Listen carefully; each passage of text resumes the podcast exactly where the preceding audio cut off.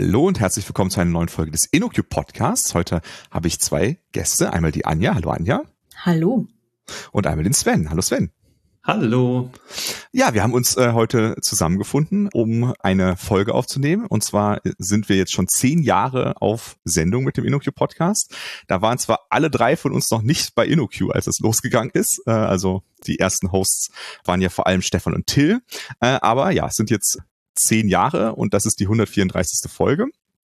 Und ja, es kommt jetzt eine Änderung auf uns alle zu, nämlich, dass ich den Podcast verlasse, weil ich nämlich äh, nach acht Jahren bei InnoQ die Firma verlasse und wieder zurück in die Produktentwicklung gehe. Und deswegen haben wir nach zwei neuen Hosts gesucht und die habe ich heute beide eingeladen. Ähm, genau. Und ja, da würde ich doch mal sagen, stellt euch doch mal kurz vor und sagt mal kurz was dazu, wieso ihr euch für diesen Podcast gemeldet habt. Anja. Ja, ja, warum habe ich mich für diesen Podcast gemeldet? Vielleicht haben es ja schon ein paar Hörerinnen mitbekommen. Ich habe schon ein paar Podcasts mitgemacht. Wie viele waren das? Du hast es gezählt, Lukas. Sechs Stück. Mhm. Ja, inhaltlich habe ich etwas erzählt zu DevOps und so weiter. Und dann habe ich noch eine eigene Podcast-Reihe gemacht und ja, ich hatte die Idee, ich hatte die Freiheit, diese Podcast-Idee alleine umzusetzen, habe moderiert, habe organisiert, es hat mir Spaß gemacht und als ich dann gehört habe, wir brauchen neue Hosts, dachte ich mir, okay, ich kann gut organisieren, aber alleine will ich es nicht machen. Mhm. Das war mir wichtig. Cool. Und, und du, Sven? Warum bist du dann auch dazu gekommen? Ähm, also ich mache auch, mache ja schon seit zehn Jahren oder so äh, Podcasts. Also vorher ein Podcast, äh, vergessen wir mal, aber danach äh, äh, Conversations about Software Engineering. Und das mache ich immer noch. Und ich, es war sozusagen natürlich, dass ich mich dann melde, weil ich äh, ja äh, Case mache. Ich muss auch dazu sagen, so allein hatte ich keine Lust. Ähm, und als ich dann gehört habe, Anja ist auch interessiert, dann äh, war war es fast klar, muss ich sagen. Ich habe nur einmal so kurz überlegt, gibt es überhaupt genug Themen für mich? Und dann bin ich irgendwie auf, da habe ich einfach fünf Minuten Brainstorming gemacht und ich dachte, okay, ich habe eigentlich schon jetzt 20 Themen, wo ich 20 Leute interviewen könnte von InnoQ ich glaube, das äh, könnte funktionieren. Ja, ich glaube, das Thema so Themen, das äh, wird wahrscheinlich heute auch nochmal wieder kommen, weil das ja. ist äh, so ein Klassiker. ähm, ein weiterer Punkt, also das war der, also der last but not least, vielleicht sogar der wichtigste. Ähm, also ich finde den InnoQ Podcast äh, super wichtig für, ich weiß nicht, ob er so super wichtig für InnoQ ist, aber für mich ist er halt so bedeutend gewesen, weil mhm. ähm, ich hatte so überlegt, also ich habe in, in Holland gewohnt, dann habe ich überlegt, nach Deutschland zu ziehen. Dann habe ich aber, ich bin jetzt schon lange so im Consulting und habe ich gesagt, also in, in, Holland muss man ja nie reisen, weil alles irgendwie immer so um Amsterdam stattfindet. Ich, gesagt, ich kann auf gar keinen Fall nochmal in die Consultancy gehen. Völlig utopisch, weil Reisen hm. ist unmöglich. Und dann gab es diesen InnoQ Kultur Podcast. Ich weiß nicht mehr genau, wie der Titel war, also 2014 hm. oder 15 oder so, ist schon ewig her. Und den fand ich total cool. Und dann habe ich, also äh, ich, ich würde mal fast behaupten, also es gab noch andere Gründe, aber wegen dem äh, Kultur bei InnoQ Podcast äh, habe ich überhaupt daran gedacht, mich bei InnoQ zu bewerben. Ja, gibt noch andere Gründe, wie gesagt, aber das war schon wichtig. Ich glaube, das war die äh, Folge äh, 14, Blick hinter die Kulissen äh, von Till und Stefan, äh, weil die wurde dann später auch Leuten, die sich beworben haben, auch immer äh, am Anfang geschickt, wenn sie sich da schon mal die die Firma anhören wollen, genau.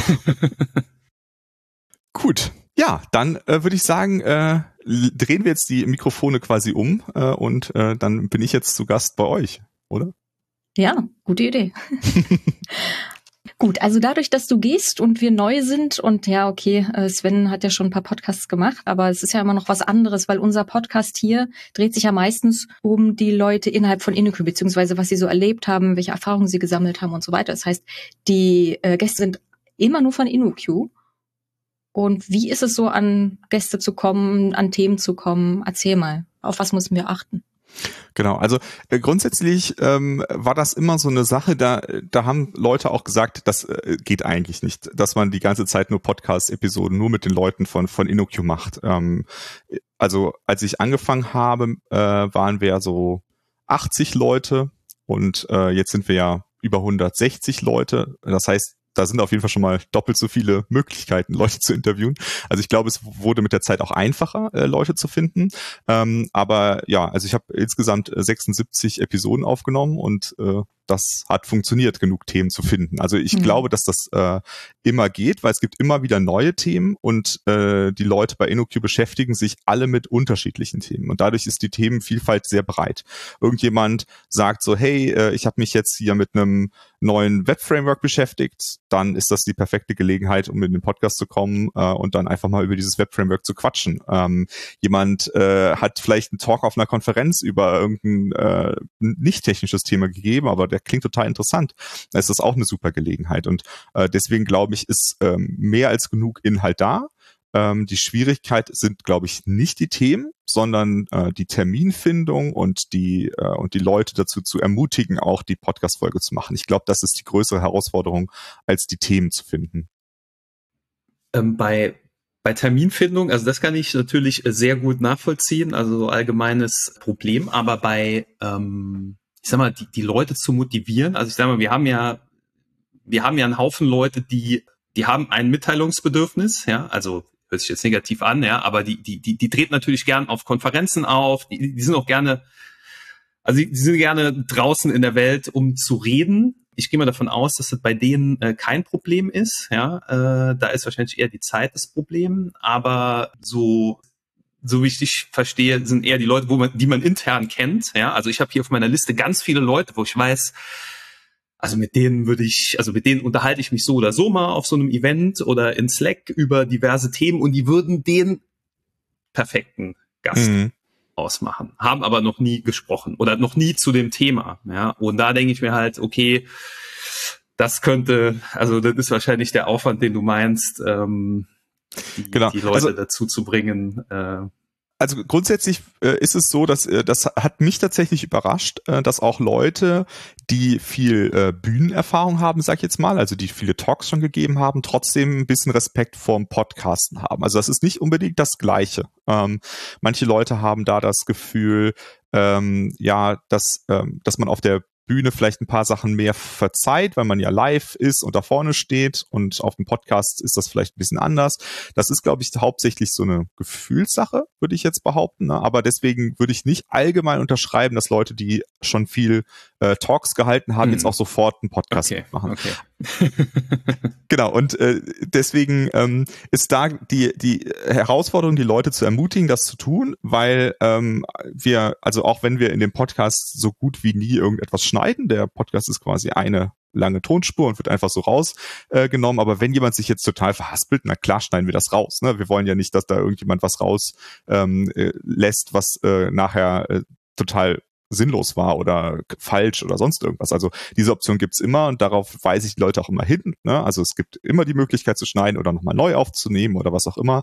Ähm, aber ja, es ist ein bisschen so eine Arbeit, die Leute davon zu überzeugen, dass das was ist und das äh, und damit verbunden auch immer, äh, ja, ich habe da zwar ein Thema, aber das reicht ja niemals für eine ganze Folge. Das ist auch eine der häufigsten ähm, Aussagen. äh, dann ähm, ist es dann halt äh, wichtig zu sagen, doch, nachher kommt sowieso eine Stunde raus. Das ist einfach die Erfahrung. Ja. Gerade die Leute, die sagen, ich habe nichts zu erzählen, ist nachher doch eine Stunde dabei. Ja, genau. Also weil so ein, so ein Vortrag ist ja meistens ein Monolog. Ne? Und wenn du da eine Stunde einen Vortrag machst, dann kannst du da halt richtig viel reinbuttern. Aber wenn du in einem Gespräch bist, dann ist es ganz natürlich, dass du gar nicht so viele Themen behandeln kannst. Mhm. Ich glaube, die Angst ist auch, dass man glaubt, irgendwelchen Quatsch zu erzählen und das ist dann, das ist dann aufgenommen und da draußen und dann kommt das auf einen irgendwie negativ zurück. Mhm. Ne? Aber auch bei einem Vortrag ist es ja so, dass man jederzeit Quatsch erzählen könnte. Und Vorträge werden ja heutzutage auch oft ja. aufgenommen, ne? Oder Artikel, die werden einmal geschrieben und sind da. Klar, die kann man halt besser verändern im Nachhinein, wenn man merkt, ah, da ist doch mhm. Quatsch drin. Ich kann es aber, also jetzt, wo du es so erwähnst, ich kann es halt nachvollziehen tatsächlich. Als ich angefangen habe mit Podcasten, da bin ich in so einen existierenden Podcast äh, eingestiegen. Also ist, wie gesagt, ist ja auch schon über oder ist zehn Jahre mittlerweile her und da gab es noch nicht so viele Podcasts.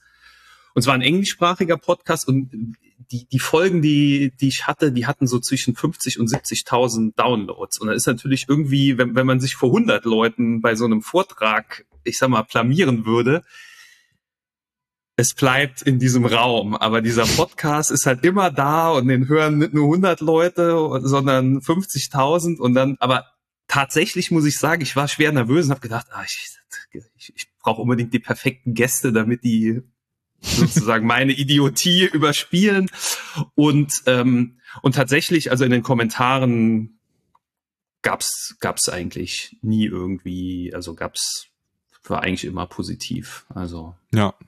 Nee, also, also grundsätzlich ist es, äh, also ich verstehe das, ne, also dass das ein bisschen was anderes ist. Und ja, klar, den Podcast äh, hören mehr Leute als äh, in einen Raum passen. Also äh, das äh, ist definitiv so.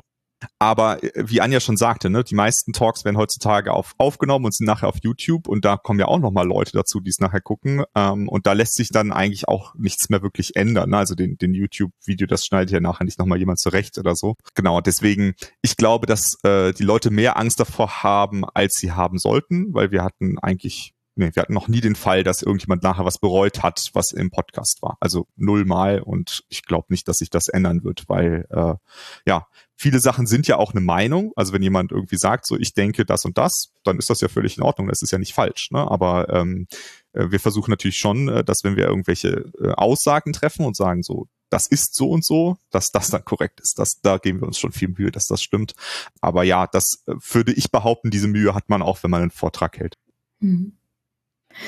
Gut. Also jetzt haben wir unsere Gesprächspartnerinnen. Wie sieht's mit dem Format aus? Ich glaube, das Format war sonst immer eher ein Interviewformat. Ne? Also du oder andere Moderatorinnen haben dann diese Person interviewt und vielleicht wollen wir das ändern. Mhm. Nicht, dass es keine Interviews mehr gibt, aber vielleicht machen wir auch mal Diskussionen. Mhm. Wirklich Meinungen, wie du sagst, äh, austauschen und sehen, okay, du kommst von der Richtung, du hast deine Sicht auf die Dinge und du kommst von der anderen Richtung, hast deine Sicht. Mhm.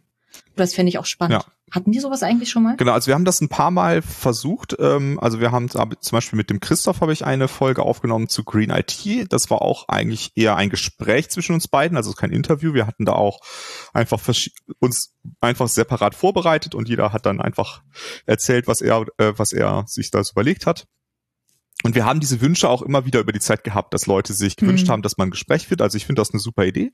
Ähm, es ist auf jeden Fall einfacher, wenn ähm, dann halt äh, ihr auch was von dem Thema versteht. Ne? Also wenn ich jetzt mit jemandem dazu interviewe, wie DevOps funktioniert, dann habe ich dazu eine Laien-Meinung äh, und dann kann ich dazu natürlich nicht so ein richtiges Gespräch führen. Natürlich äh, habe ich da schon Grundverständnis von, ne? aber das ist natürlich ein bisschen mhm. einfacher, wenn man dann schon in in einem Thema gemeinsam drin ist. Ne? Und äh, ich glaube, das funktioniert und ich glaube, das ist auch ein spannendes Format. Also ich aus dem englischsprachigen Raum kenne ich das und ich gebe dir recht. Man, also die die Idee da war, als Zuhörer kann man sozusagen reinlauschen in ein Gespräch in einem Café, wo sich zwei Experten treffen und über ein Thema mhm. diskutieren. Ja, also ja. und so ähnlich, äh, ich denke ich, könnten wir das äh, auch tun. Und yo, ähm, das funktioniert halt nur, wenn, wenn beide Ahnung haben. Das Schöne dabei ist allerdings, finde ich, beim Gespräch reinlauschen muss man nicht unbedingt, also die, die Leute, die sich unterhalten, müssen beide nicht unbedingt Podcast Erfahrung mhm. haben. Also ich könnte mir zum Beispiel auch vorstellen, mhm. äh, wenn es jetzt irgendein Thema gibt, wo ich, wo ich denke, hu, also ich nix Ahnung, äh, mhm. äh, Anja nix Ahnung, aber äh, wir haben zwei Leute, die wirklich super Ahnung haben, dass das dann sozusagen, dass man dann reinlauschen kann und wir vielleicht nur Moderatoren sind. Also wenn es jetzt irgendwie zum